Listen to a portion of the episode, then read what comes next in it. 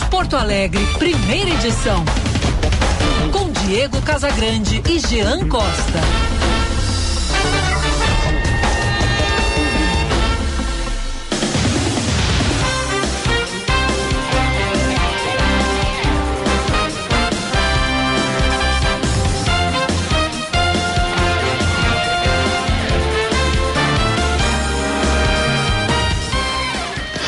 9 horas 30 minutos, bom dia! Está no ar o Band News Porto Alegre, primeira edição. A partir de agora, eu, Diego Casagrande, aqui dos Estados Unidos, estarei junto com o Gia Costa em Porto Alegre, levando uma hora de informação, análise e opinião para você. Aqui em Orlando amanheceu um dia de céu nublado, temperatura na casa dos 18 graus e a máxima chegará a 26 e será um dia de instabilidade por aqui com chuvas esparsas. Jean Costa, bom dia. Muito bom dia, Diego. Bom dia a todos os nossos ouvintes que nos acompanham aqui no FM 99.3. Porto Alegre com uma manhã que não tem cara de Porto Alegre, viu, Diego? Tempo nublado, choveu, parou com a chuva, a tendência é de que volte ao longo da tarde. Temperatura em 25 graus neste momento por aqui, um clima feio, né, um sol entre nuvens. Mas eu acho que será assim ao longo do dia inteiro. A gente vai monitorando sempre por aqui. Teve danos aí do temporal em algumas regiões da cidade. Em algumas regiões da cidade, perdão, em algumas regiões aqui do estado, mas também Porto Alegre tem aí seus relatos. Importante a gente destacar que teve muito ouvinte mandando mensagem aqui com, com imagens, principalmente do impacto aí deixado pelo temporal que teve durante a madrugada. Mas destaco também, Diego, um clima bom para quem está se preparando aí para esse calor, né? Tá amenizando agora, por enquanto 25.3 a temperatura. Eu já faz quase quatro anos que estou fora de Porto Alegre, mas eu gostava muito quando a cidade ficava vazia, tá? Quando todo mundo ia para a praia. Todo mundo não, né? Muita gente fica, mas grande parte da população que se desloca vai para a praia. Quando isso acontece, ou vai para a praia, ou vai para o campo, enfim, sai da cidade. A cidade fica completamente diferente. Eu gostava demais disso, viu, Jacosta? Eu gosto também, te confesso, Diego. Eu gosto desse clima um pouco mais vazio. Claro que, mas... claro que a gente tem que ficar espiado, porque, né? Cuidar os assaltos, essas coisas todas, né? Tem menos gente também te observando, né? Tem menos gente nas ruas tem que ficar espiado. Mas de qualquer maneira eu, eu gostava muito. Eu fiz muito isso, assim, enquanto todo mundo ia pra praia, ou ia pra serra, ou enfim, saía da cidade, eu ficava em Porto Alegre. Ah, era uma maravilha, Jacosta. Aproveita. Tu e quem tá aí, né, em Porto Alegre? Eu tô no nosso plantãozinho diário aqui, mas vou te dizer, Diegão, vou te dizer, vale Vale um, vale um descansinho nessas horas, né? Nessas horas, assim, uma região da serra um pouco. que tem um movimento um pouco maior nesse clima de carnaval, nesses tempos, nesses dias de carnaval, é sempre bem-vinda, né? É super convidativo. Por mim, iria, mas eu acho que eu vou para Caxias só no meio do mês agora. Vou aproveitar um, uns dias lá para reencontrar alguns amigos que eu não vejo faz tempo e vou curtir o tempo nesse pós-carnaval, né? Mas no carnaval a gente se vira nos 30 por aqui, né? Nós, jornalistas, não, tu não vais... Não, não existe isso. Jornalista não informação não faz feriado. Tu vais até que horas hoje aí? Hoje eu vou até o meio-dia por aqui, depois volto à noite pra Band para tocar o repórter Bandeirantes no lugar do Milton Cardoso. Maravilha. Vamos então com as manchetes do primeira edição. Vamos nessa.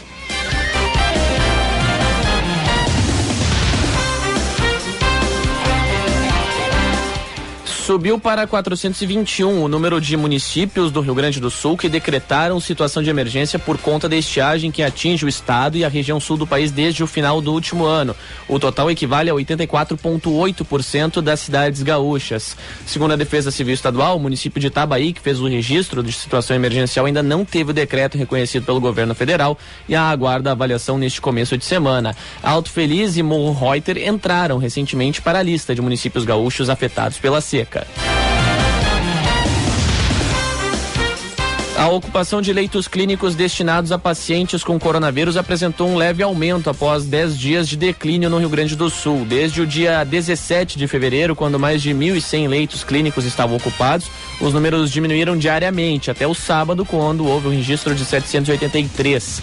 No entanto, no domingo o número subiu para 787 pessoas com o diagnóstico de Covid-19 atendidas. O número ainda é menor do que em 20 de janeiro, quando eram 812. Desde aquela marca, a ocupação de leitos clínicos começou a apresentar crescimento, chegando a registrar 1.400 casos confirmados em 2 de fevereiro, data que segue tendo o maior número de hospitalizações neste ano. O uso de máscara de proteção individual para crianças com menos de 12 anos deixou de ser obrigatório no Rio Grande do Sul. Um decreto foi publicado no Diário Oficial do Estado no último sábado. Para crianças entre 6 e 11 anos, a máscara passa a ser protocolo recomendado, conforme o governo gaúcho. O regramento é assinado pelo Centro Estadual de Vigilância em Saúde da Secretaria Estadual de Saúde. O uso de máscaras para maiores de 12 anos segue sendo obrigatório no Rio Grande do Sul. E lembrando sempre, o Band News Porto Alegre primeira edição tem o apoio de Terrace, dois dormitórios com suíte e churrasqueira nos altos do Iguatemi. Também Savaralto, quer curtir o melhor deste verão? Venha para o Espaço Savaralto na Praia de Atlântida, um ambiente exclusivo preparado para você conferir os modelos da Mercedes-Benz, Toyota e Ram que farão sucesso nessa temporada. Aproveite para fazer um test drive e garantir acessórios e vestuários originais da Mercedes-Benz Collection. Esperamos sua visita nas tardes de 2 de janeiro a 6 de março no Ramblas by Roubadinhas. Espaço Savaralto, na Avenida Central 1800 em Atlântida, no trânsito. Sua responsabilidade salva vidas.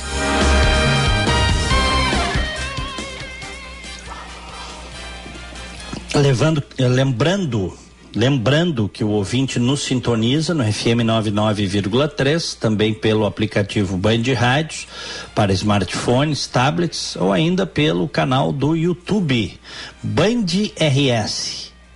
Canal do YouTube tem som e imagem para você. Já Costa, mandei uma música para ti aí, tens como rodar? Tenho, vamos a ela agorinha, Diegão, por aqui. Vamos lá. Vamos a ela aqui.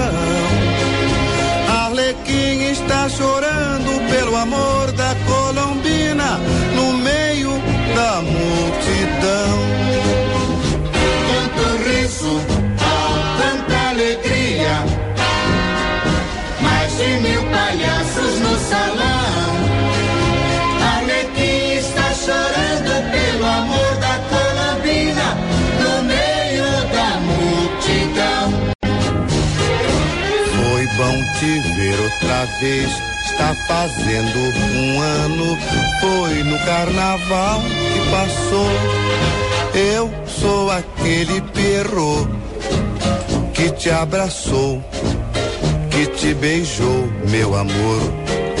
Na mesma máscara negra que esconde teu rosto, eu quero matar a saudade.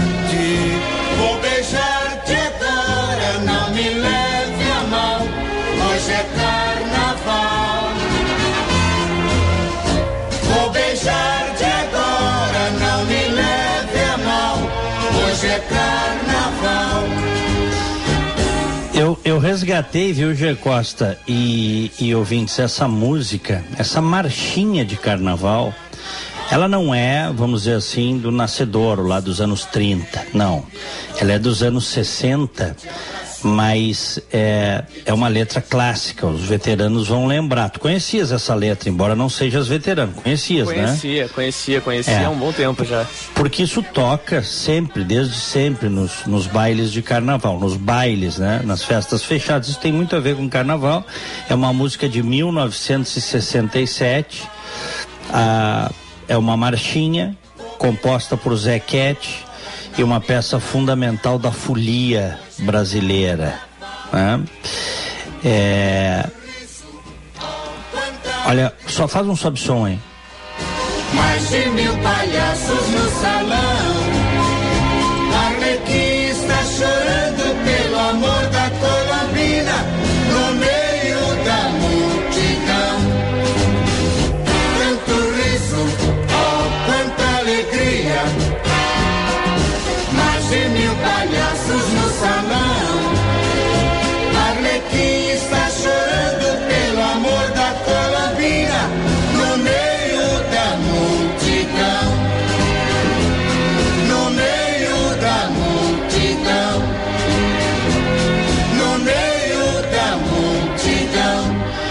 Era menino, eu tinha muita curiosidade, eu te confesso, eh, de entender o significado de certas palavras e, e, e frases.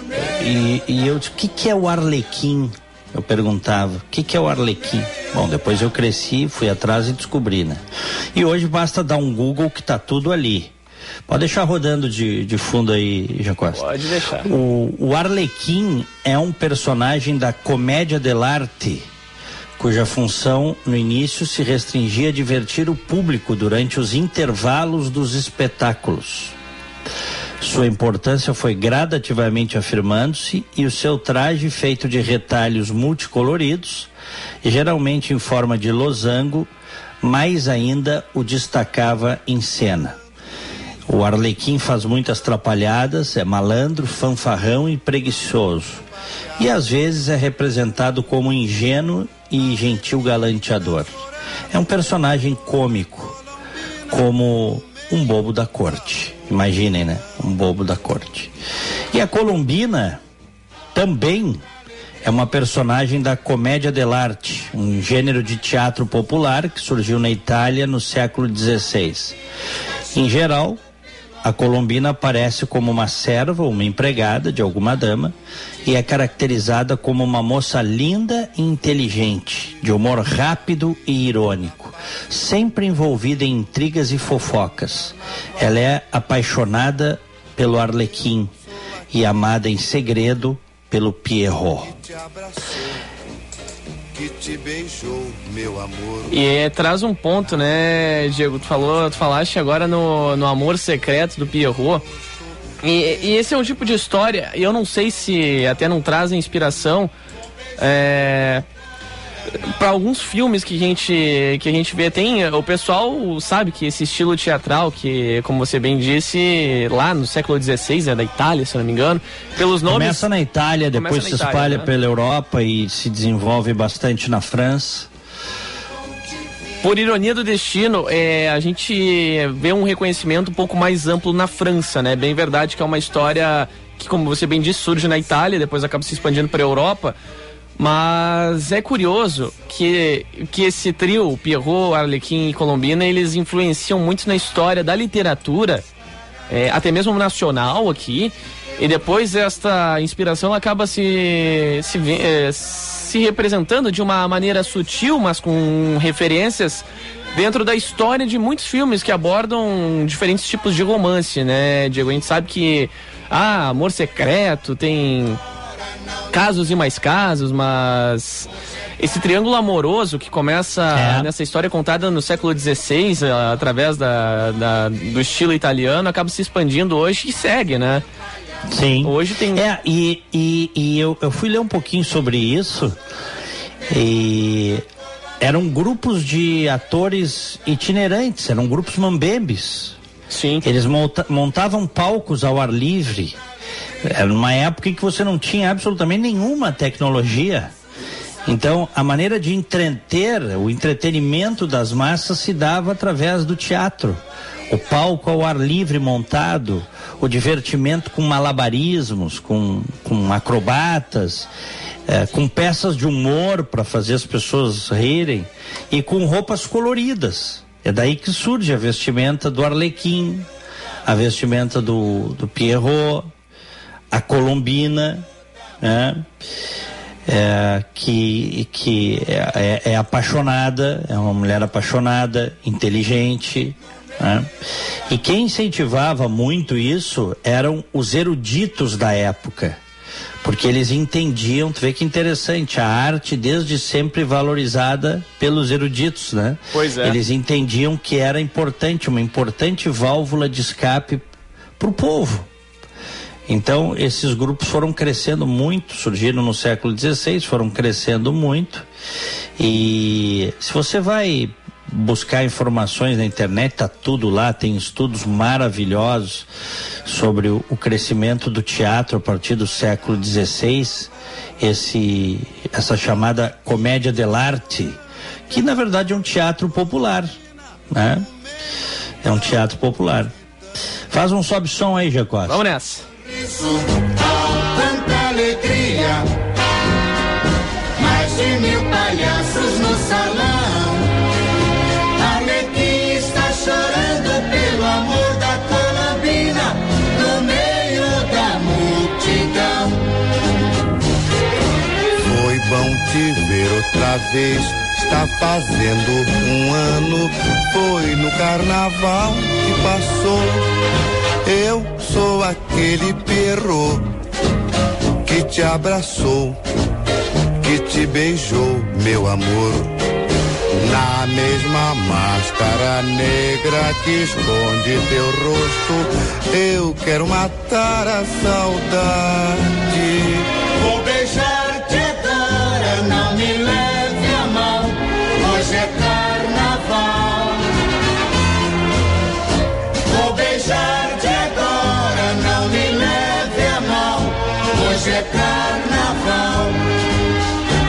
Muito bem, muito bem.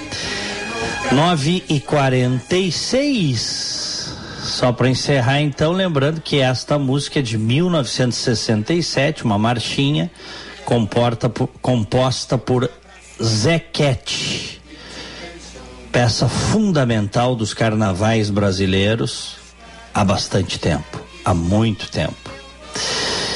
Muito bem, e eh, começamos falando nisso porque é segunda-feira de carnaval, é um carnaval diferente, né? Segundo ano de um carnaval diferente, porque não temos os grandes desfiles, né, Jean Costa? Pois é. Tá tudo, tudo contido por conta da Covid.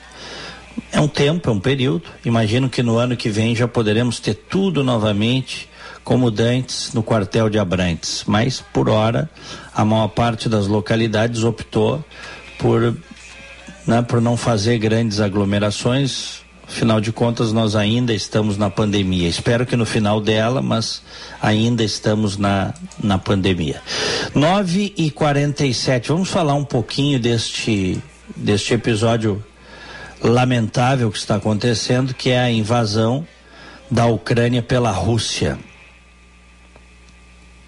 O, o presidente da Rússia, como todos estão sabendo e acompanhando, e nós já tratamos aqui na semana passada, ele decidiu invadir a Ucrânia, país vizinho, uma antiga república da União Soviética, que tem inclusive ali se fala em 16, 17% de pessoas, sobretudo nas regiões mais de fronteira, com ascendência russa.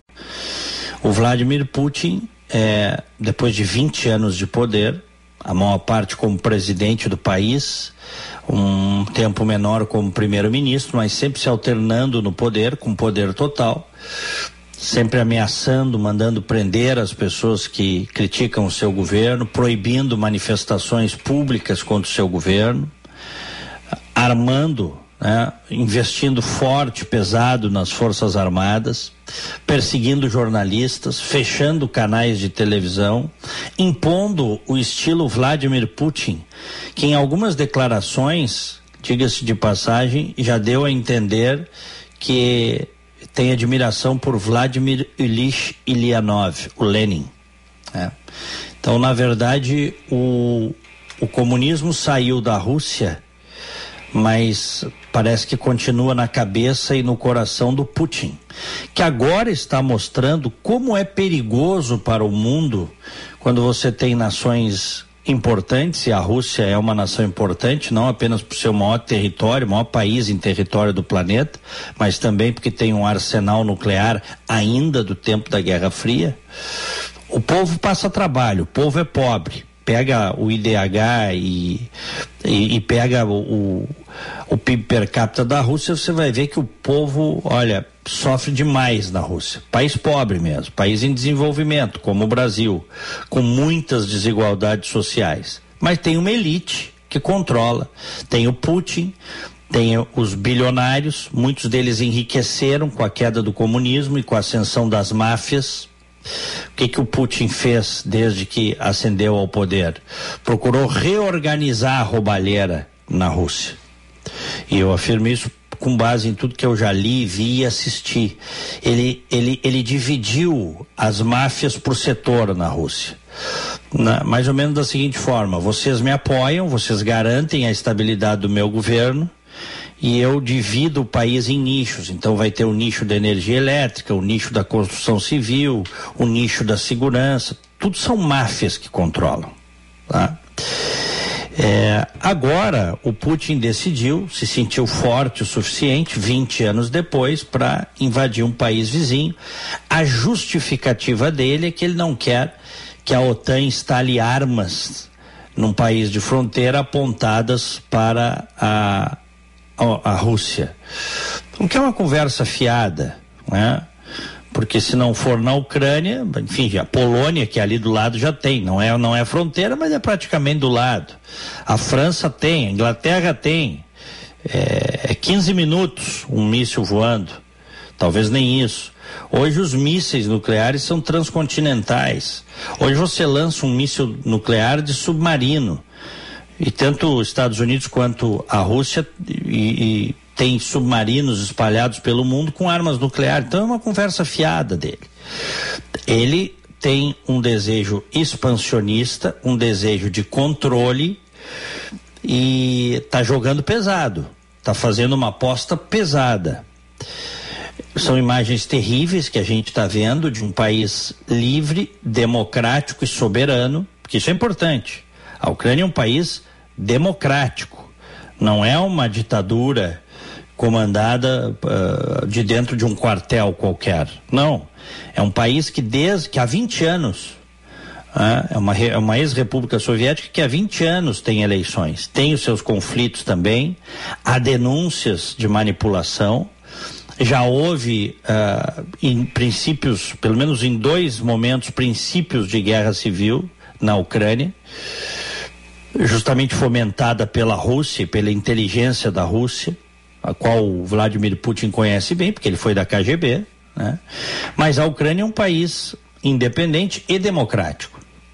Tanto é verdade que o Volodymyr Zelensky, que é o presidente da República, é um ator, era um comediante, alguém que em determinado momento colocou seu nome à disposição da população para é, para se, como, né, como uma alternativa à, à, corrupção, à roubalheira, aos desmandos, às coisas que atrapalham e que incomodam a população. E ele acabou vencendo, o Zelensky. Muitos debocham dele, inclusive o presidente Bolsonaro esse final de semana de, debochou, né? Ah, botaram um comediante, né? Botaram um comediante como se, o, como se ele, Bolsonaro, fosse muito melhor que o comediante que está lá, né? Exato. É? Exatamente. É, é, é, então é, parece que o sujeito não tem espelho em casa, né? Pois esse comediante que hoje é o presidente da República está demonstrando estar disposto a morrer para defender a liberdade do seu país. Botou roupa de militar e está nas ruas com as pessoas lá, eh, dizendo que tem que resistir à Rússia. Uh, a Rússia está invadindo por vários flancos. É bem verdade que houve uh, um ou outro bombardeio, uh, isso é sempre preocupante, a localidades civis. Pessoas já morreram, civis já morreram. Tem uma imagem, inclusive, de um míssil atingindo um edifício em Kiev mas isso é exceção, não é a regra. Ainda não foi, tomara que não seja autorizado bombardeio a regiões uh, densamente uh, habitadas, né? regiões populosas da Ucrânia. Porque nós teríamos uma mortandade. E por tudo que se fala, uma mortandade de civis, né? De militares já estamos tendo. Por tudo que se fala e por tudo que se sabe, a Ucrânia não tem condições de resistir a uma invasão total da Rússia. Tanto é verdade que as tropas do Putin já estão aí nos arredores de Kiev. E eles estão preparando uma resistência. O Ministério da Defesa passou a distribuir, o governo da Ucrânia passou a distribuir armamento, né, fuzis, dizer para as pessoas, ensinar as pessoas a fazer coquetéis Molotov para jogar nos tanques ou nos blindados quando esses entrarem na cidade. Só que nessa aí muita gente vai morrer. vai ser uma carnificina. Ao mesmo tempo em que o Putin fez essa, essa cartada, essa jogada, vamos dizer assim, ele está jogando alto para o Ocidente, ele também parece ter dado um tiro no pé, porque a reação do mundo, sobretudo a reação dos Estados Unidos e da União Europeia, foi uma reação que ele não esperava neste nível. Ou seja, a Rússia vai se tornar se não vier para a mesa de negociação, e hoje teremos uma, a primeira rodada em, em Belarus, a Rússia vai se tornar um pária internacional, saindo inclusive do sistema SWIFT, sistema bancário de pagamentos internacional. Então, ele jogou alto, ele deu uma cartada, o mundo ocidental e os Estados Unidos, que em última análise é, é quem lidera a OTAN e o mundo ocidental, na sua defesa, disse que não vai intervir militarmente, mas vai ajudar com recursos. Os Estados Unidos anunciaram ainda eh, na sexta-feira 350 milhões de dólares de ajuda para a Ucrânia, parte disso vai para armamento. Vários países europeus vão ajudar a Ucrânia com armamento. O Putin, ao fazer isso, também está gerando um, uma rebelião e o surgimento de um patriotismo ucraniano que estava, vamos dizer assim, adormecido. Não vai ser fácil, ainda que ele invada totalmente o país, controlar a Ucrânia. Não vai ser fácil.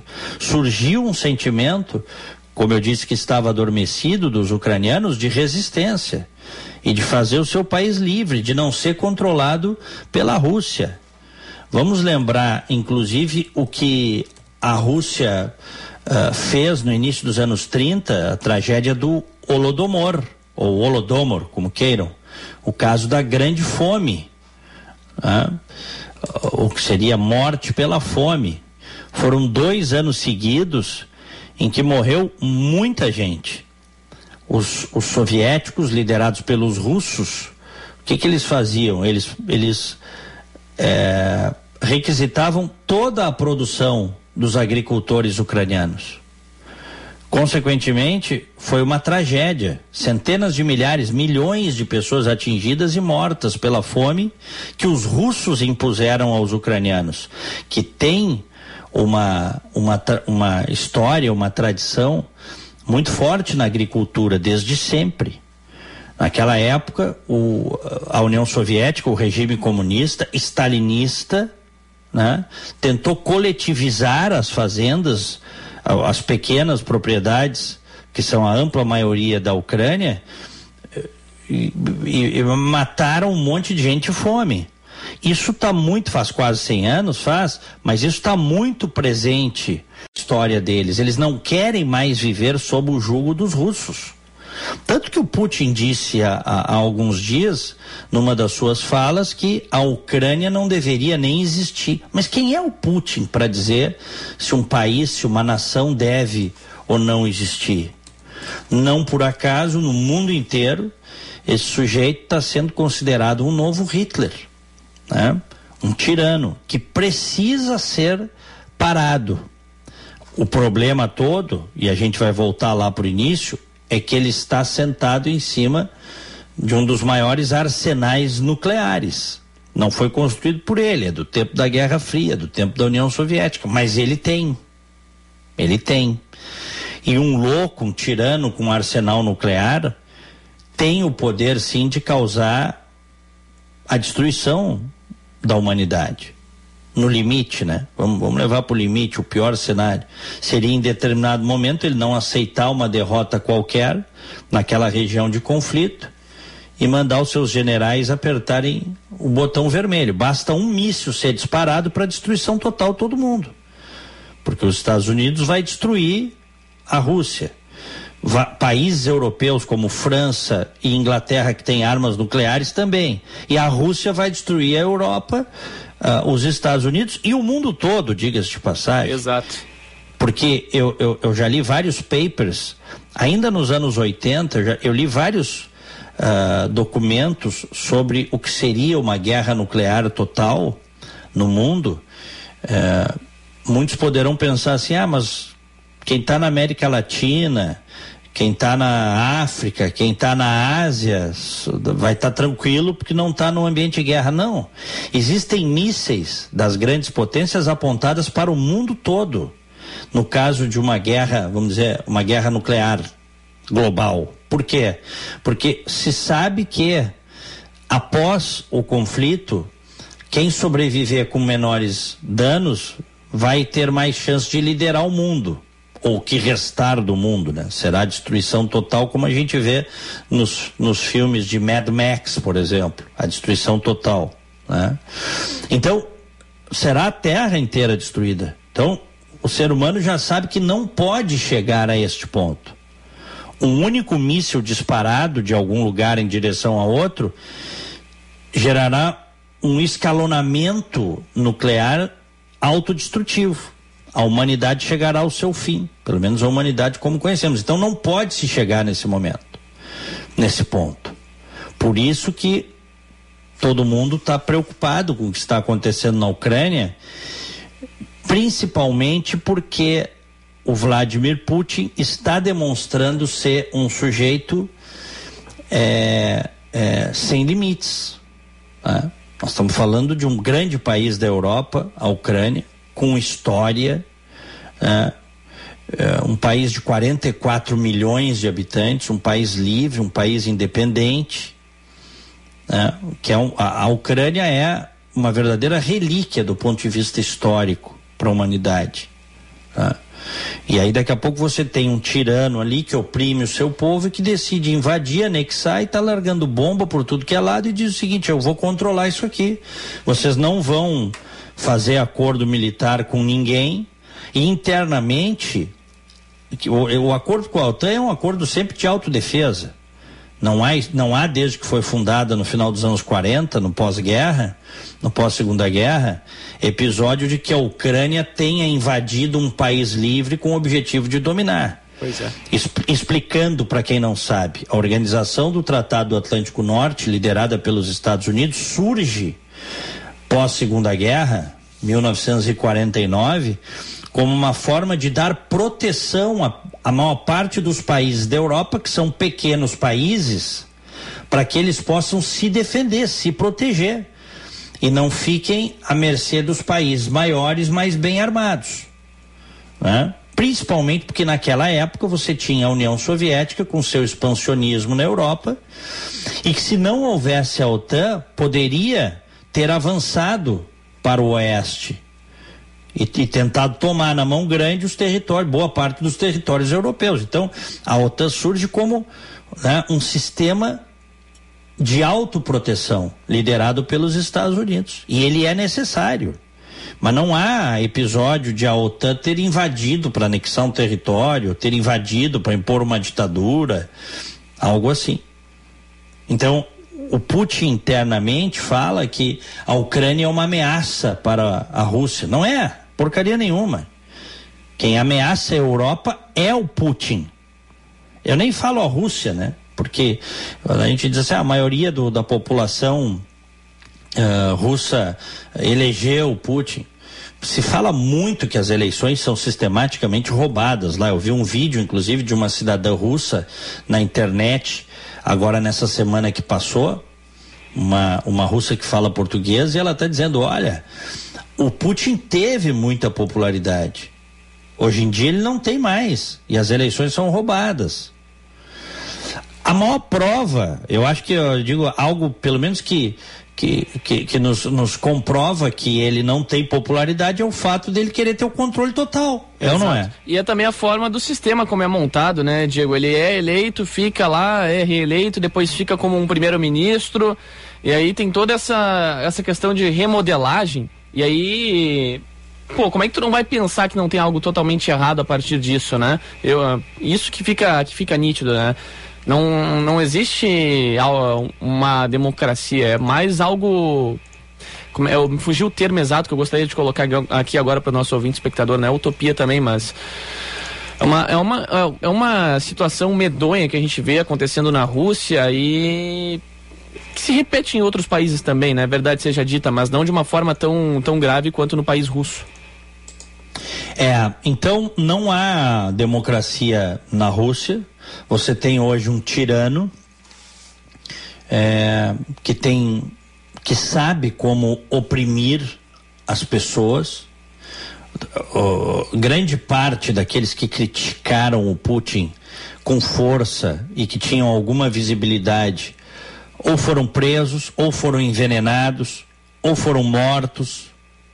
O sujeito efetivamente é um tirano, um bandido. Não perdoa ninguém. Não. Então, só que agora ele foi para a Ucrânia e agora já mandou uma, uma ameaça, inclusive, para uh, eh, Finlândia, para Finlândia e para Suécia, de que não pensem em entrar uh, eh, para a OTAN. Mas que história é essa? Quer dizer que agora é o Putin que define com quem países livres, soberanos, democráticos, né? É, quer dizer, é um tirano que define com quem esses países vão se aliançar para a sua própria segurança? Não pode ser assim. Então, mas só que o problema é que o Putin fez essa essa uh, mexida para invadir a Ucrânia e agora o que está acontecendo é que há uma resistência dentro do país, aparentemente, né? Uma resistência dos civis junto com o governo. Eu estava lendo mais cedo, o Zelensky libertou os presos, abriu os presídios, porque precisa uh, de gente que com experiência militar que está cumprindo pena, que está na cadeia para lutar contra o exército russo. Tu vê a que ponto chega o desespero de uma nação. Como eu disse, uma nação de 44 milhões de habitantes. Uh, invadida, violentada por um tirano. Uh, só que o mundo já sabe. Olha, não dá para brincar com esse sujeito. E estão cercando de todas as formas possíveis, no âmbito econômico, com inúmeras sanções, a Rússia e os bilionários, que são do círculo mais íntimo, mais próximo do Vladimir Putin, como uma forma de levá-los a pressionar o Putin. Né? Ah, eu já li algumas pessoas dizendo assim: ah, não, mas a, a Rússia vai dar um bypass usando criptomoedas, a Rússia vai ah, conseguir ah, dar um, uma volta no mundo ocidental usando os, o, o centro de pagamentos chinês. Mais ou menos, não é bem assim. No mundo globalizado, né? Ah, claro que pode, né? Qualquer, o, o, o Jacosta e ouvintes, se tu tem um mercado, vamos pegar assim, tá? Um exemplo bem pueril, tu tens um mercadinho, certo? Certo. Tu pode optar por não vender por cartão de crédito, mas tu vai vender bem menos hoje, né? Com certeza.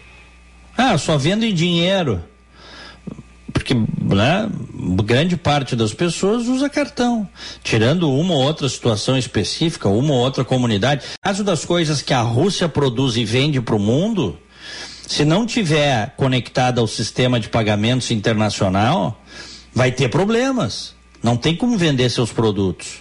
E também não tem como comprar produtos.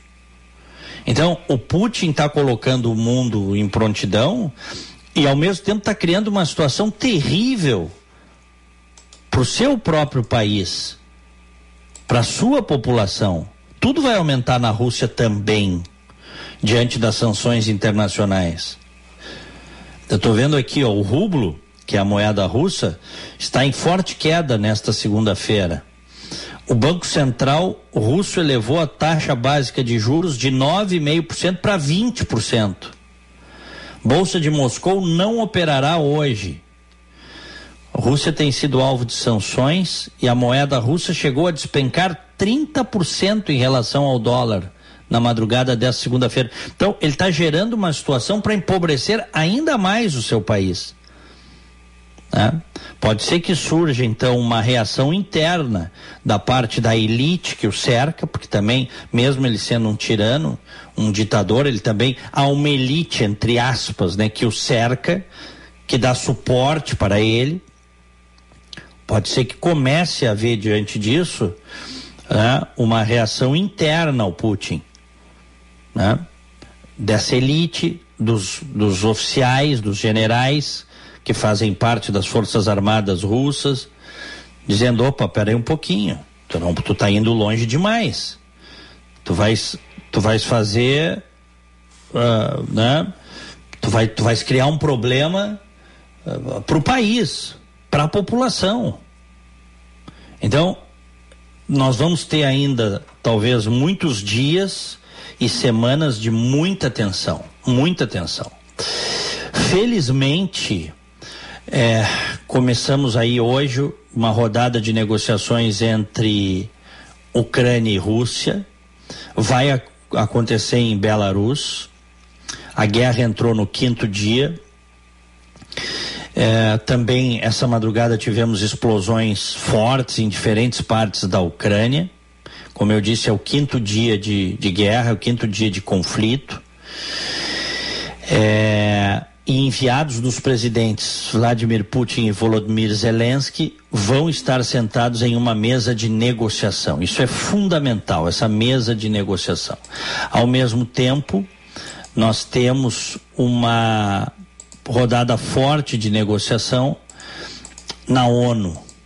Tá? A ONU está marcando a primeira sessão de emergência em 40 anos para discutir a situação da Ucrânia. Conselho de Segurança, sessão especial de emergência.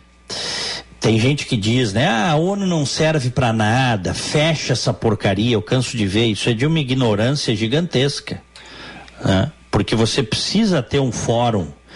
Mesmo que por vezes de lá saiam coisas que a gente não concorda, às vezes a gente olha os caras discutindo, parece que leva nada a lugar nenhum. Você precisa ter um fórum mundial estabelecido para que as nações possam sentar e conversar. Você precisa ter isso. Porque senão, como é que vão conversar?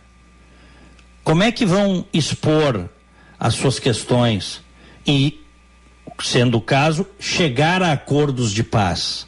Se você não tiver uma mesa permanente com rodadas de negociação, de negociação permanentes estabelecidas. Então, a Organização das Nações Unidas, ela é importante. Essa é a primeira vez em 40 anos que o Conselho de Segurança vai fazer uma reunião de emergência. E a Rússia é contra, claro, tanto que uh, tentaram aprovar na semana passada uma condenação à Rússia, mas ela tem poder de veto, é assim que foi constituído o Conselho de Segurança da ONU. Obviamente que ela vetou, mas isso não importa, porque os países estão demonstrando, é, inclusive a China, que aparentemente é um parceiro da Rússia, os países estão demonstrando que não gostaram nada desse movimento do Vladimir Putin. Lá na China, onde você tem um outro tirano, mas é um cara muito mais preocupado com o comércio e com o crescimento do seu país, que é o chinês, o Xi Jinping, do que o Putin. Né? Você tem lá na China eh, uma ditadura, partido único, um controle, um totalitarismo, tudo isso é verdade. Mas até o Xi Jinping disse, pô, mas vem cá, esse cara aí pode botar o um mundo uh, numa situação que vai ferrar com a China também. Pode, né? Pode. Então vê que nesse caso aí dessa desse veto à, à Rússia, a China se absteve. Ok, Índia também. Mas pelo menos não ficaram do lado da Rússia, o que já é um indicativo. Tá? Então nós vamos ter aí dias e semanas de muita tensão pela frente. Não podemos perder de vista que aquela região é uma região que pode ser o estopim de uma coisa maior, queira Deus não seja. A reação, que num primeiro momento foi muito criticada como sendo uma reação tíbia, pífia do mundo ocidental, está demonstrando nesse momento ser ter sido a maior reação do ponto de vista econômica já vista em relação a um país em décadas. Repito, a Rússia pode estar se tornando um pária internacional, incapaz de negociar com o mundo todo, saindo do sistema internacional de pagamentos. Russos não podendo circular na Europa e nos Estados Unidos. Ricos e bilionários russos tendo seus bens confiscados na Europa e Estados Unidos e suas contas bloqueadas. Isso é um problema sério para um país. A Aeroflot, a companhia aérea russa, não podendo ah, pousar suas aeronaves na Europa e nos Estados Unidos. Então, uh, há que se fazer isso né, como forma de dizer ao Putin e a quem o apoia internamente: olha, vocês estão indo longe demais, parem por aí. Vocês estão cavando uma cova para os outros, mas daqui a pouco vocês vão cair nessa cova junto. Vamos aguardar então essa reunião de hoje.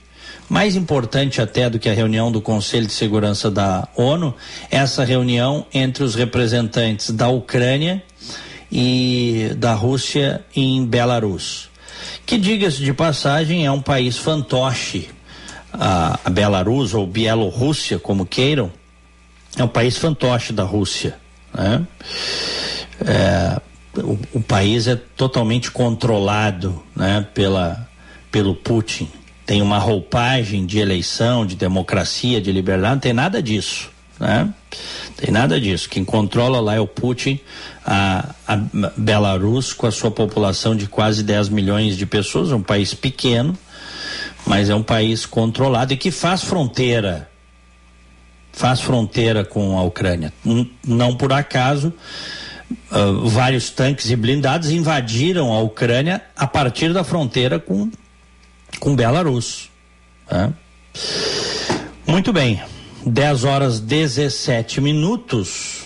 Deixa eu atualizar a temperatura aqui em Orlando e tu atualizas aí em Porto Alegre. Aqui 18 graus. Aqui em Porto Alegre, 26 graus a temperatura, Diegão. Vamos fazer um rápido intervalo e já voltamos. Band News Porto Alegre, primeira edição. Vamos nessa.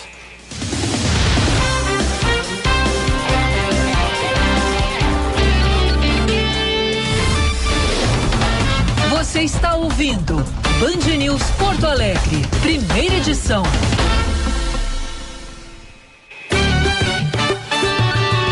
Band News FM, temperatura. Oferecimento Cindy Lojas Porto Alegre. Inspiração para transformar o varejo. 26 graus é a temperatura na capital.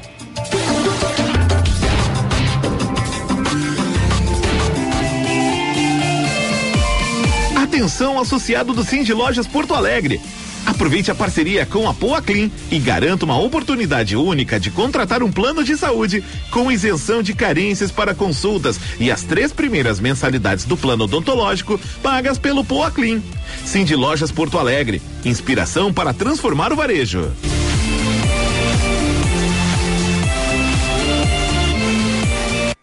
Você pode contar com a emergência do Hospital Divina Providência. Quando você precisar de atendimento rápido, seguro e humanizado para adultos, encontra tudo isso na emergência do Hospital Divina Providência, 24 horas por dia. A emergência do Divina atende convênios e particulares. É referência para casos cardio-neurovasculares. Dispõe de uma equipe de profissionais capacitados, protocolos prioritários, apoio de especialistas e uma estrutura equipada para diagnósticos. Quando precisar, venha para a Emergência Divina. O seu verão fica ainda melhor com as condições especiais da Unimed. Planos a partir de cinquenta centavos mensais, sem carência para exames simples e consultas, além de ganhar descontos e benefícios em mais de 240 parceiros com o Aproveita, o clube de vantagens da Unimed Porto Alegre. Aproveite e garanta o melhor cuidado para você e sua família, empresa ou MEI. Acesse unimed.com.br. Unimed, cuidar de você. Esse é o plano. O Terrace é o lançamento da Morana nos altos do Iguatemi. São dois dormitórios com suíte e churrasqueira e área de lazer com piscinas, beach tênis, fitness e rooftop com uma vista incrível da cidade e muito mais. Dois dormitórios com suíte e churrasqueira a partir de 304 mil e até 100% financiado. Agende sua visita ao apartamento decorado pelo ATS 99176 4770. Terrace, você pode sonhar alto. Hora certa, na Band News FM. Oferecimento Fê Comércio, a força do sistema ao seu lado. 10 e 20.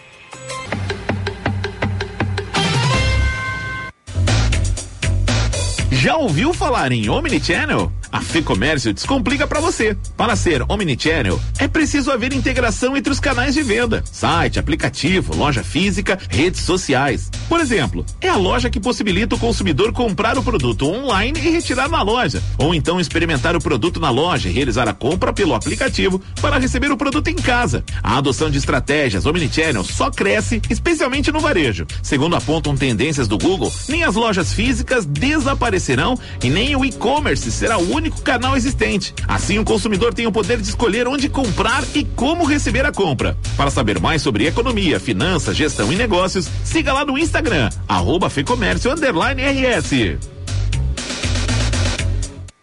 Já pensou em ter sua contabilidade integrada ao ERP Proteus de sua empresa? A TDF Gestão Contábil realiza com excelência rotinas de contabilidade, gestão fiscal e de departamento pessoal, diretamente no ERP Proteus da sua empresa. Faça um diagnóstico com a TDF e veja como podemos gerar resultados em seus processos.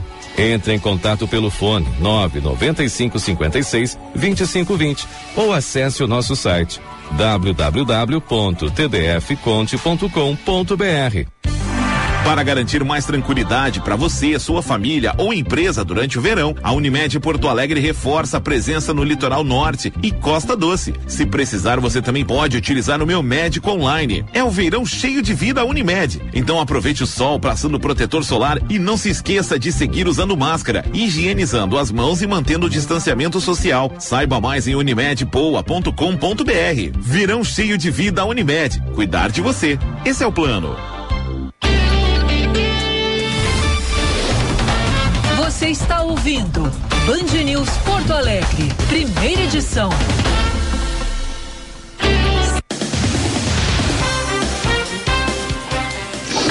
Dez e vinte e dois, estamos de volta, Band News Porto Alegre, primeira edição, ponta a ponta Brasil, Estados Unidos, trazendo informação, análise e opinião para você. Olha, os suspeitos do ataque ao ônibus do Grêmio foram liberados pela polícia por falta de provas. Loucura isso, hein, Gê Costa? Um show de vergonhas, né, a parte, é. Diego. O que aconteceu no entorno do estádio Beira-Rio e também na região metropolitana aqui de Porto Alegre, né, teve emboscada de torcedores gremistas e colorados, teve inúmeras agressões registradas. É, é, eu tenho, eu sempre, eu, quem me acompanha sabe, eu, eu digo que aqueles mais apaixonados dizem, ah, isso é coisa de Colorado. Olha só, ou quando acontece o contrário, olha aí o que os gremistas fazem. Esse pessoal aí, se não tivessem torcida, esse pessoal estaria machucando os outros, uh, fazendo escaramuça fora do futebol. Eles são bandidos. Quem faz isso é bandido. Quem arremessa um paralelepípedo num, num ônibus é bandido. Tá? Então, é, e tem que ser tratados esses como bandidos. E o problema é que desde que eu tô no jornalismo há 32 anos, essas coisas acontecem e elas se repetem e acontecem e se repetem e assim vai e a gente não consegue frear, é porque não há punição. Quem quiser aprender como fazer, e é muito simples, veja como, vá estudar e veja como, eu me refiro às autoridades, como é que os ingleses conseguiram acabar com os hooligans lá na Inglaterra. Nos anos 80 e 90 você tinha muitas mortes nos jogos de futebol. Os clássicos ingleses eram uma tragédia. Ou mesmo entre quando tinha algum jogo internacional, algum jogo de seleção, da seleção eh, da Inglaterra contra algum outro país, era um horror mortes e mais mortes, gangues, quadrilhas. Os ingleses mudaram a legislação e passaram a tratar o chamado hooliganismo, né, os hooligans, esses que se abrigam em torcidas organizadas para fazer maldades, como bandidos que efetivamente são. E muitos deles pegaram penas altíssimas. Gradativamente, eles foram tirando. Eu, eu lembro de ter visto, isso há muitos anos, uma reportagem de como a Scotland Yard, a polícia uh, britânica, se infiltrou dentro das torcidas e começou a pinçar os, os cabeças e botar os caras na cadeia. Mas não é botar na cadeia para passar uma noite, uma semana, um mês. Os caras pegaram penas duras, anos de cadeia em regime fechado. É o que você tem que fazer. Quem arremessa uma pedra, como esse, esse delinquente arremessou no ônibus do Grêmio, pegou na cabeça do, do jogador do Vila Sante, é, e o Grenal foi é, cancelado, né, passou para o dia 9. Quem faz isso é bandido. Não tem conversa com uma pessoa assim. Ela tem que ser tirada da sociedade e botada em regime fechado. Não tem transação penal, sentar na frente do juiz, chorar, cesta básica. É uma coisa muito séria jogar um paralelepípedo num ônibus. Ou não sabe que pode matar alguém. Claro que sabe, mas não está nem aí. Dois homens, dois suspeitos do arremesso dessa pedra foram presos né? mas depois liberados pela Polícia Civil por falta de provas. O delegado uh, Rodrigo Reis, que coordena as delegacias de pronto atendimento, diz que não foi possível provar, através dos vídeos que eles têm, que a polícia teve acesso, que ambos causaram um ataque à delegação gremista. Então, o que se espera é que uh, a polícia continue essa investigação e pegue essas pessoas consiga pegar essas pessoas. E mais, que isso sirva mais uma vez de alerta para os legisladores mudarem, e aí é no âmbito nacional, mudarem a legislação em relação a isso. E os tribunais passarem a encarar isso como tentativa de homicídio. Jogar um paralelepípedo num ônibus não é tentativa de homicídio? Exato. É. Ah, mas não tinha alguém específico que queria matar, não importa.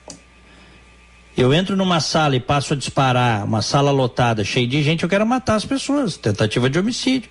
Tem que prender os caras. Tá? E, ao que tudo indica, tem várias pessoas já identificadas daquele grupo. Eram três excursões é, de pessoas, né? com torcedores identificados, desembarcaram e vinham caminhando na rua quando passou o ônibus do Grêmio, uma pedra, né, um paralelepípedo, uma pedra gigantesca, é, quebrou o, vidro do ônibus, adesivado, né, porque o ônibus é todo adesivado, mas várias pedras e paus foram arremessados. Selvagens, né? Selvageria. Isso é gente que não pode estar no convívio entre as pessoas. Não pode conviver. Repito, selvagens. Agora, isso acontece desde sempre. E é sempre a mesma conversa, sempre a mesma ladainha. Ah, vai pro, pro Tribunal Especial Penal. Ah, vai ser proibido de ir pro estádio. Esses caras só vão entender a gravidade do que cometeram quando forem presos como dizia o, o, falecido Paulão, vai fazer curso de canário no presídio central. Vai ser engaiolado. Ah, mas não pode. Pode, pode, a pessoa tem que ficar presa. Enfim, muito triste. Mas é. São cenas de um filme que se repete, se repete, se repete. Falando em bandalheira, isso é uma bandalheira, né? Vamos a Brasília, porque agora o Supremo Tribunal Federal está julgando o aumento do fundão e óbvio que o Supremo vai deixar, né? Se for uma decisão do Congresso, quase 5 bilhões de reais do suado dinheiro dos nossos impostos para os políticos fazerem campanha eleitoral. Uma vergonha num país como o Brasil, onde falta dinheiro para tanta coisa, dá dinheiro para político fazer campanha eleitoral. Tá? Vamos a Brasília, Natália Pazzi.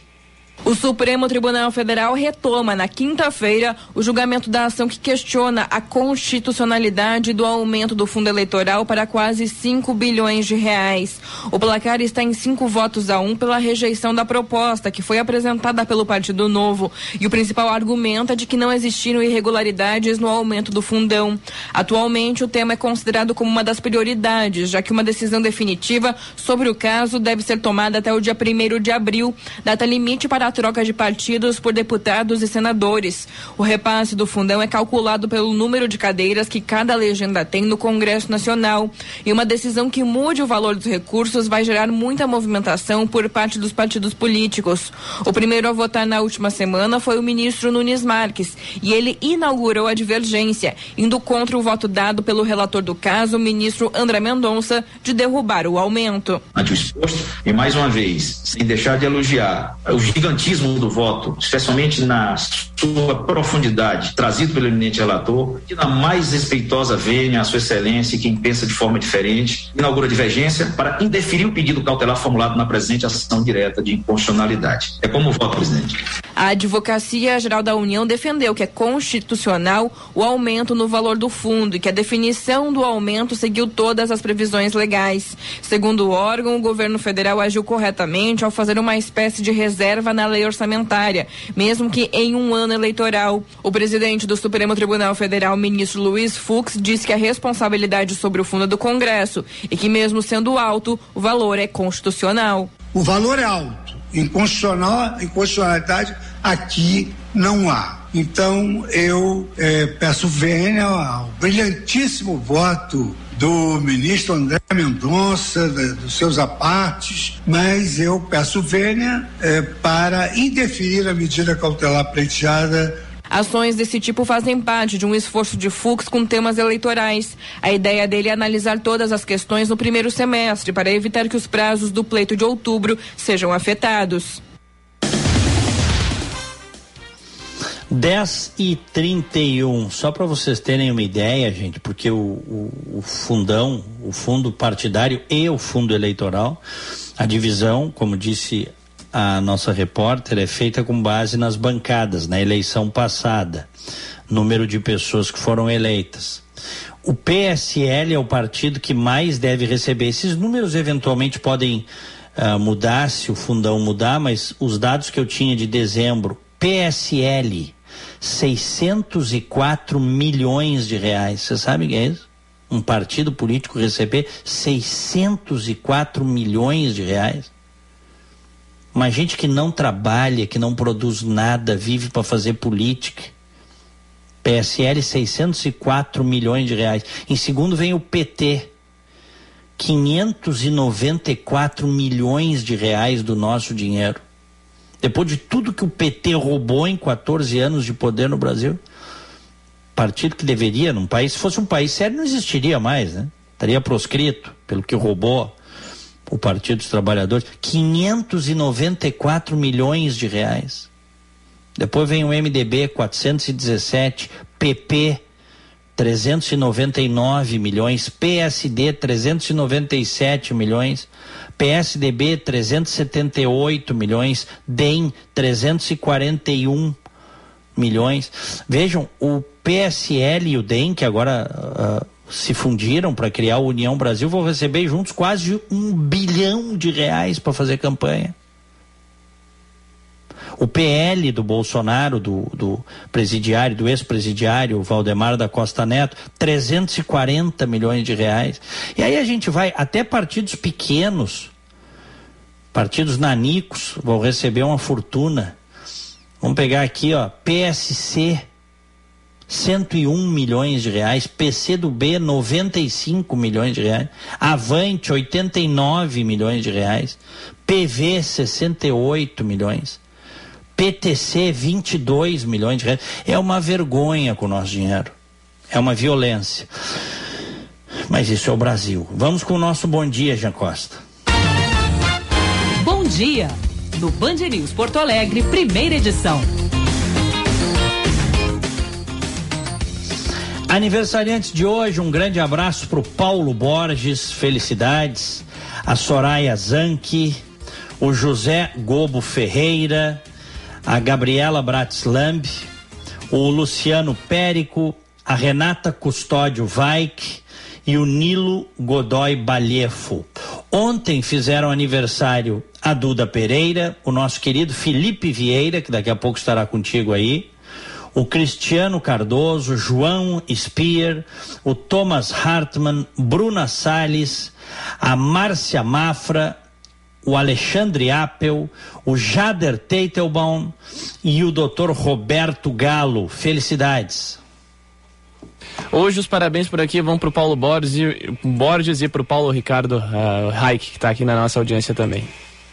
Maravilha. Tô indo ali para pro FM 94,9, Rádio Bandeirantes, programa 90 minutos entra no ar em seguida. Um grande abraço para ti. Bom carnaval, Jean Costa. Bom carnaval, Diegão. Bom 90 minutos também. E eu fico por aqui até o meio-dia no comando agora do Porto Alegre, primeira edição e do segunda. Até amanhã. Até amanhã. Um grande abraço. Ótima segunda, ótima semana a todos. Fiquem com Deus. Tchau.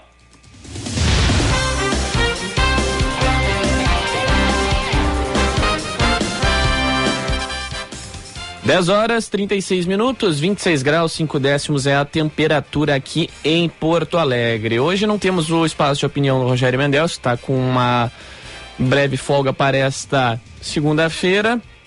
Portanto, a gente tem ainda a Alma dos Negócios, tem o espaço de opinião com o Roberto Pauletti e tem o esporte que a gente atualiza agora, antes do Pauletti, que vem na sequência aqui do nosso intervalo.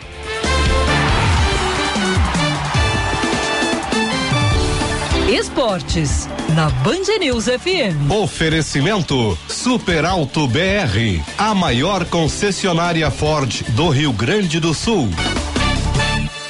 A atualização da dupla Grenal chega com o Tiger Junk e com o Diogo Rossi. O Tiger hoje excepcionalmente no Grêmio. Diga lá, Tiger. O Grêmio realiza atividade nesta manhã no CT Presidente Luiz Carvalho e depois embarca para o interior paulista, onde na terça-feira já enfrenta o Mirassol pela estreia na Copa do Brasil. Tudo isto após a situação envolvendo a pedrada no ônibus do Grêmio antes do Clássico Grenal, que acabou sendo adiado e que atingiu o volante Vilha Sante. Aliás, o meio-campista paraguaio recebeu alta do Hospital Moinhos de Vento, está sob observação do Departamento Médico do Grêmio e tem possibilidades de viajar para o interior paulista, sendo observado do traumatismo craniano e da concussão cerebral que teve diagnosticada depois de ser atingido com uma pedra. O Grenal 435 que tem data para acontecer terça-feira, 9 de março, às 7 horas da noite. Foi essa a definição da Federação Gaúcha em contato com as direções dos dois clubes. Em entrevista à Rádio Bandeirantes, o presidente Romildo Bolsa Júnior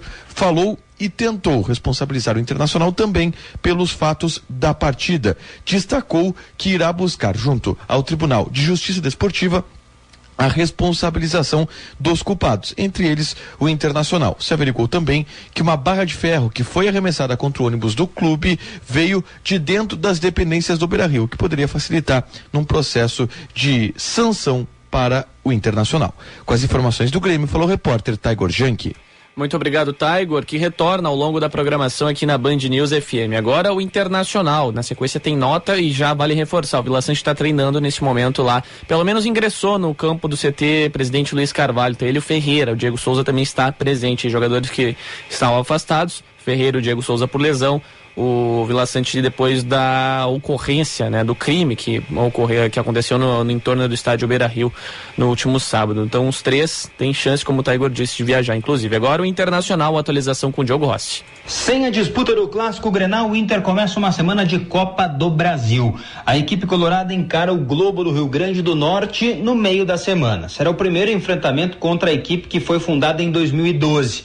O Internacional deve se aproveitar de um time titular, tendo em vista que não houve o jogo no último final de semana. Mas o calendário aperta. No final de semana, o Inter tem o Aimoré e depois já tem o Clássico Grenal no meio da outra semana. Ainda referente ao Clássico, o Inter aguarda, pois entende que sim, deve sofrer penas pela agressão que aconteceu no ônibus do Grêmio, nas redondezas do estádio Beira Rio. O técnico Alexander Cacique Medina deve montar um time titular e deve até mesmo sanar as dúvidas que existiam para o clássico. Os parceiros de zaga, com Kaique Rocha e Cuesta, possivelmente, e no meio-campo, Gabriel ganhando um parceiro definitivo. A tendência que um jogador mais ofensivo nesta o Colorado também começa a pensar no restante da temporada, pois o calendário está sendo alterado com a mudança da data do clássico. Formações do Inter com o repórter Diogo Rossi. 10 e 40 muito obrigado, Diogo Rossi, que retorna ao longo também da nossa programação aqui na Band News FM. Agora, 10 horas 40 minutos, 26 graus 6 décimos de temperatura. Atualizamos o trânsito. Seu caminho.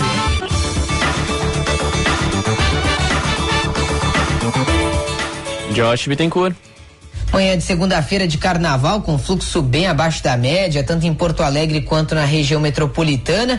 E nas estradas entre o litoral e a capital também tem movimentação tranquila. É o caso da RS 040 e também da Freeway, inclusive com fluxo bem equilibrado nos dois sentidos, passando aí cerca de 20 veículos por minuto agora no pedágio de Santo Antônio da Patrulha, tanto para quem vai em direção às praias quanto em direção a Porto Alegre.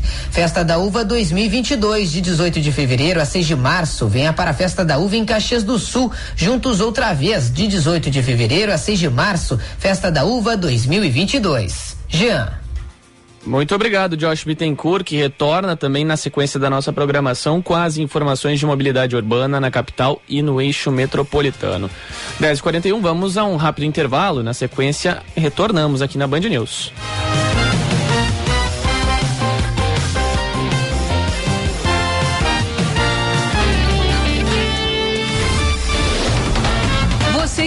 Ouvindo Band News Porto Alegre, primeira edição.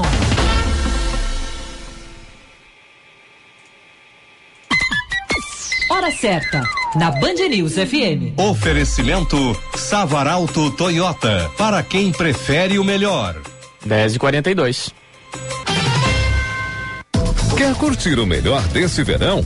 Venha para o Espaço Savaralto na Praia de Atlântida. Um ambiente exclusivo preparado para você conferir os modelos da Mercedes-Benz, Toyota e Ram que farão sucesso nessa temporada. Aproveite para fazer um test drive e garantir acessórios e vestuário originais da Mercedes-Benz Collection. Esperamos sua visita nas tardes de 2 de janeiro a 6 de março, no Ramblas by Roubadinhas. Espaço Savaralto, na Avenida Central, 1800, em Atlântida. No trânsito, sua responsabilidade salva vidas. O Terrace é o lançamento da Morana nos altos do Iguatemi. São dois dormitórios com suíte e churrasqueira e área de lazer com piscinas, beach tênis, fitness e rooftop com uma vista incrível da cidade e muito mais. Dois dormitórios com suíte e churrasqueira a partir de 304 mil e até 100% financiado. Agende sua visita ao apartamento decorado pelo ATS 99176 4770. Terrace, você pode sonhar alto. Você pode contar com a emergência do Hospital Divina Providência. Quando você precisar de atendimento rápido, seguro e humanizado para adultos, encontra tudo isso na emergência do Hospital Divina Providência, 24 horas por dia. A emergência do Divina atende convênios e particulares. É referência para casos cardio-neurovasculares. Dispõe de uma equipe de profissionais capacitados, protocolos prioritários, apoio de especialistas e uma estrutura equipada para diagnósticos. Quando precisar, venha para a emergência do Divina. Olá, gente do Rio Grande Amado. Pensou em carne de frango, aquele galetinho ou um risoto especial? Hum, deu água na boca, não é? Escolha a carne de frango produzida aqui no nosso estado, direto das regiões produtoras, pertinho de você. A avicultura alimenta pessoas em todo o mundo, gerando atividades no campo, postos de trabalho e estimulando a economia do nosso estado. Valorize nossas marcas. Visite www.asgave.com.br e siga nossas redes sociais. Associação Gaúcha de Avicultura Asgave. Agronotícias, com Cissa Kramer. Segue até o dia 6 de março a primeira Vindima em Gramado. São várias atrações que celebram a colheita da uva. Na Praça das Etnias dá para viver de perto a tradição italiana do cultivo da fruta e tem também um tour gastronômico em 10 restaurantes da cidade com pratos típicos para serem harmonizados com os vinhos da região, além de uma programação especial nas oito vinícolas e cantinas do interior da cidade, na chamada Rota do Vinho. Oferecimento Asgave, carne de frango. Valorize as marcas do nosso estado. Você conhece a Cório? Estamos com você em todos os lugares. Desenvolvemos e distribuímos matéria-prima para tudo que você usa, toca, vê e sente. Cório, soluções para mais de 19 segmentos na indústria química, como tintas, alimentos, gráficas, adesivos e soluções para a indústria de domes sanitários. Acesse corium.com.br e conheça nossas soluções químicas. Core, soluções para mais de 19 segmentos na indústria química. Alma dos negócios, com Ana Cássia Enres.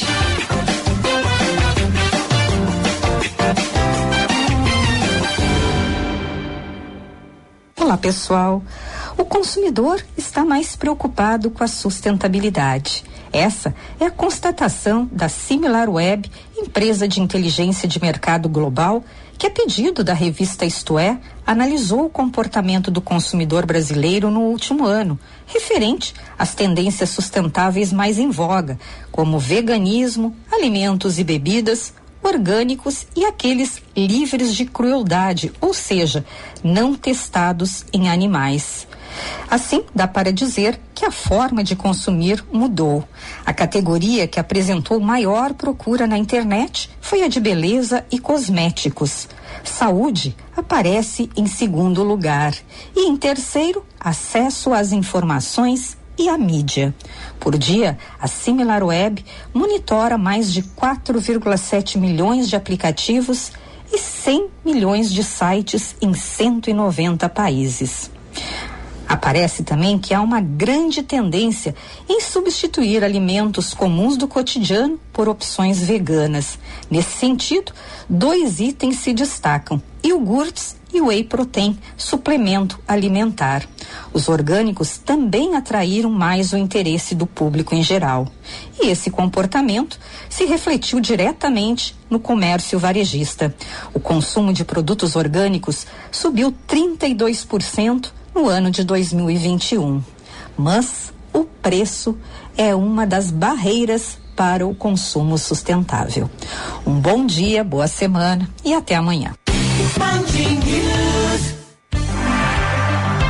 Curto o melhor do verão em todas as estações. Faça Unimed com condições especiais. A partir de R$ um reais e cinquenta centavos mensais. Você faz um plano para você e sua família, empresa ou MEI, sem carência para exames simples e consultas. E ainda tem um ano de prontofone grátis, o um serviço de orientação em saúde por telefone. Aproveite e comece a ter hoje mesmo o melhor cuidado. Acesse unimed.com.br.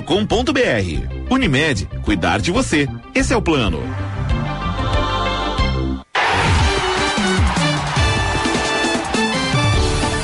Esportes, na Band News FM. Oferecimento Super Alto BR, a maior concessionária Ford do Rio Grande do Sul. O Terrace é o lançamento da Morana nos altos do Iguatemi. São dois dormitórios com suíte e churrasqueira e área de lazer com piscinas, beach tênis, fitness e rooftop com uma vista incrível da cidade e muito mais. Dois dormitórios com suíte e churrasqueira a partir de 304 mil e até 100% financiado. Agende sua visita ao apartamento decorado pelo ATS 99176 4770. Terrace, você pode sonhar alto.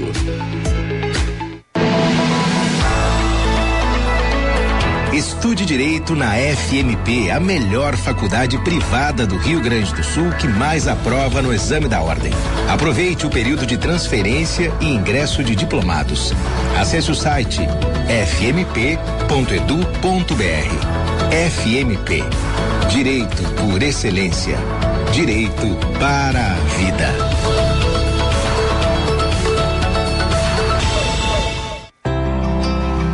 Venha no Tartone desfrutar os deliciosos pratos do almoço Fatile com preço promocional. No fim da tarde, o happy hour com espumante e as irresistíveis brusquetas. E à noite, o inesquecível jantar romântico ou com a família. Tartone Restaurante, italiano de cardápio e alma. Bourbon Country, Galpão Food Hub ou ligue 9 9615 87 84. Certa, na Band News FM. Oferecimento Savaralto Toyota, para quem prefere o melhor. 10 e 49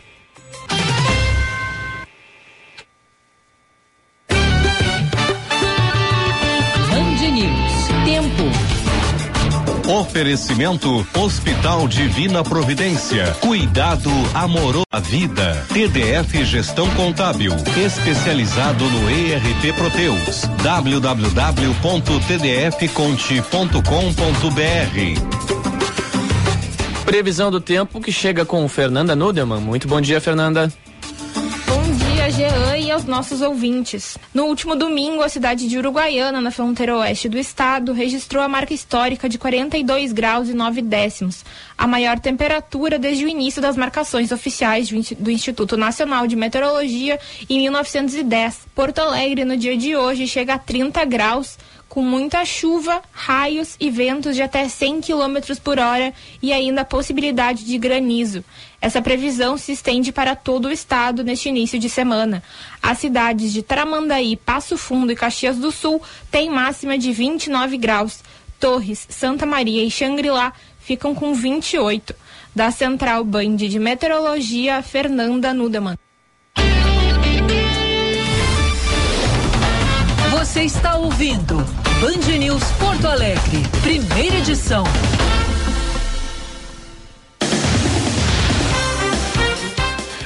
Dez horas 51 minutos, 26 graus 8 décimos é a temperatura aqui em Porto Alegre. A boa notícia do dia. Oferecimento Unimed Porto Alegre. Cuidar de você. Esse é o plano. E foi aprovada a primeira vacina feita à base de plantas da farmacêutica canadense Medicago e do laboratório britânico GSK contra a Covid-19. A Cofivens, FEM, a Covifens foi liberada no Canadá e é a sexta vacina contra o vírus que recebe autorização regulatória no país para adultos de 18 a 64 anos e conta com duas doses. O Canadá aprovou várias vacinas durante a pandemia, como as baseadas na tecnologia de mRNA da Moderna e também da Pfizer. É importante salientar, portanto, mais uma expectativa agora é torcer para que chegue no Brasil e amplie a oferta no que diz respeito à vacinação. Ouvinte online, na Band News FM. Saudando a todos os nossos ouvintes que nos acompanham no FM 99.13 na live no YouTube. Começo com o Acioli Proc, no Bruno Klein e a Mayra Canteiro, que estão nos acompanhando por lá no YouTube, no canal Band RS, também por aqui no nosso WhatsApp. Tem mensagens, inúmeras mensagens chegando nesse feriado de carnaval. O pessoal mandando mensagem que tá na praia, mandando, mandando mensagem no interior, outros na capital. O Roni manda por aqui uma ótima segunda-feira, um bom dia. Ele que é o pai do Chico e do Quindim, tô aguardando as fotos deles por aqui também. Tem o caso do Pedro Pereira, nosso fiel ouvinte, estava acompanhando ontem a minha apresentação no Repórter Bandeirantes, agora já está aqui de novo, estudante de medicina. Grande abraço. 10h53, seguimos por aqui. Seguimos por aqui e agora com o espaço de opinião em esporte.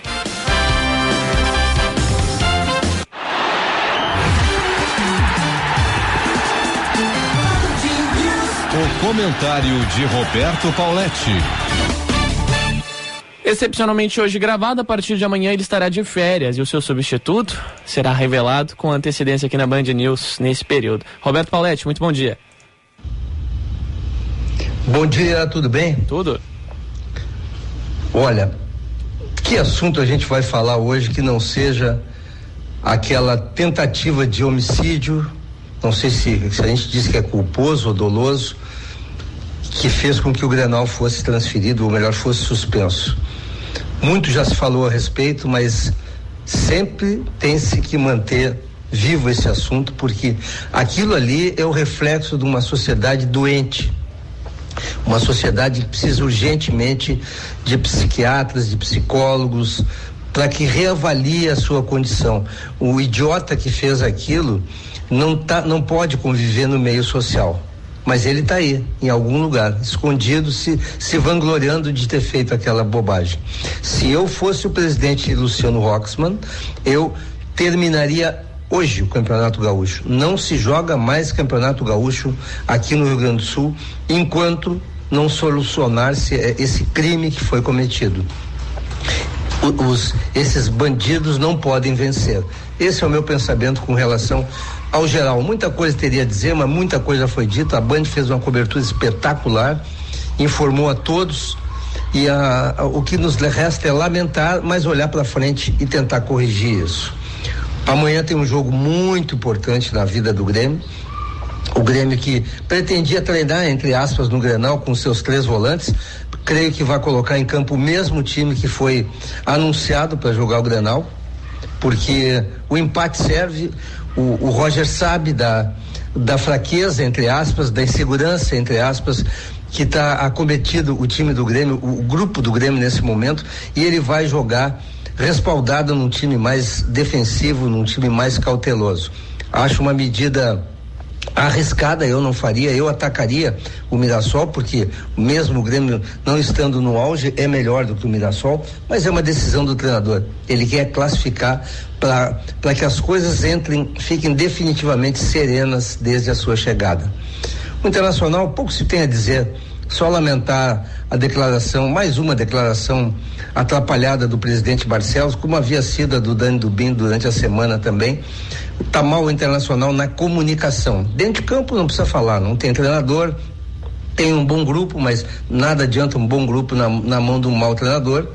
Agora, o presidente Barcelos e a sua diretoria poderiam ter um pouco mais de, de tranquilidade e esperar um pouco mais antes de falar, pensem antes de falar a imprensa não é culpada de nada.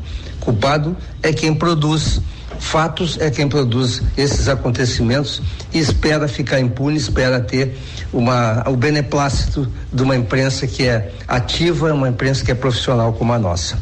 Bom dia, pessoal. Bom dia, Paulette. Se é que dá para dar bom dia, né, com essa situação lamentável envolvendo o clássico 435, né? A situação aí, infelizmente, que a gente vai repercutir muito ao longo dos próximos dias, das próximas semanas. Inclusive, há um trecho da fala do presidente Romildo Bolzan, na entrevista que ele concedeu ao Taigor Jan, que é o Ribeiro Neto na Rádio Bandeirantes, do relato dele, é, bem forte. É o trecho que eu vou reproduzir agora aqui na sequência da nossa programação. Chama atenção a fala. Ele estava dentro do ônibus no momento que a pedra acaba sendo arremessada, os outros, os outros materiais que aqueles criminosos, vândalos, acabam é, arremessando contra o ônibus do Grêmio. A gente reproduz a fala agora aqui do presidente Romildo a respeito do assunto, sobre como foi, é, na visão dele, este acidente para quem estava dentro do ônibus. Né? Lembrando, três jogadores feridos, o Lassante com já teve a alta no hospital, está nesse momento participando de atividade do Grêmio, acabou sendo atingido de uma maneira mais grave o Janderson e o Breno ficaram levemente aí, com, ficaram com algumas escoriações leves, já estão treinando normalmente. A gente reproduz agora o trecho do presidente Romildo Bolzan. Na verdade deu estouro, né? Eu, eu, eu, eu estava no primeiro banco, né? E só vi o estouro, fiquei irritadíssimo na hora, já, já gritei assim, de novo, de novo, é sempre assim, não prevê nada, uma merda, e, claro, os, os palavrões claro. de ordem, de toda, toda, toda a reação que a gente tem de incômodo e de de tristeza e principalmente de raiva nesses momentos. Né? Foi uma comoção muito grande dentro do ônibus, foi uma coisa muito triste, foi uma coisa muito ruim, foi uma coisa bastante, bastante pesada, principalmente porque logo em seguida o Vila já se, o médico já foi atender o Vila que já estava com, com, sangramentos, né? Fruto do, do, do, trauma ali, que, porque bateu no, no notebook dele também, também veio uma situação de estilhaço ali da, dos vidros e tal, e também bateu, o objeto bateu no, no olho, próximo ao olho, batendo na, na cabeça. Então, é, é, claro que dá uma reação tremenda, né? Mas é, vários jogadores tiveram é, com os cacos de vidro, estilhaços que foram, depois chegaram, foram tomar banho, tá tudo, tudo, tudo no mais, assim, tá tudo. Foi uma coisa triste, foi uma coisa muito ruim. Mas como o ônibus acelerou rapidamente para chegar no vestiário, porque foi essa a orientação que foi dada, mandaram, mandaram tocar. Quando a gente chegou no quando a gente chegou estacionou o ônibus, é que a gente viu o tamanho dos estragos, né? É aí que foi triste, ver. Bom, tá aí a fala do presidente Romildo Bolzan a respeito do, uh, de como foi né, essa situação dentro do ônibus. Um horror. Daqui a pouquinho a gente repercute por aqui no Porto Alegre, segunda edição. Hoje comigo, Jean Costa, e com Guilherme Macalossi, pois Felipe Vieira está de folga. O Macalossi já está aqui comigo do lado do estúdio. Daqui a um pouquinho a gente começa o Porto Alegre, segunda edição. Antes da reta final aqui do primeiro, a gente ainda tem o destaque do trânsito, o destaque final do Porto Alegre, primeira edição seu caminho. A prestação de serviços tem a atualização do Josh Bittencourt. Apesar do fluxo abaixo da média, tem acidente agora na capital envolvendo dois carros na 24 de outubro com a Guete, na Zona Norte. Acidente a princípio apenas com danos materiais e a equipe da IPTC já em deslocamento para verificar essa ocorrência. Também tem alerta para semáforos que estão em amarelo piscante na Cristiano Fischer com a Pedro Santelena. Movimentação que segue muito tranquila em Porto Alegre e também nas rodovias da região metropolitana. Chegou o inovador NextGuard de Spectra, um delicioso tablete mastigável, já oferece proteção completa por um mês inteiro. É um e pronto, garanta já o seu. Jean. Muito obrigado, Josh Bittencourt, que retorna no Porto Alegre, segunda edição, na primeira hora da tarde, aqui na Band News FM. 27 graus é a temperatura, 11 em ponto. Ficamos por aqui. Vem aí na sequência o Band News Porto Alegre, segunda edição, comigo e com o Guilherme Macalossi.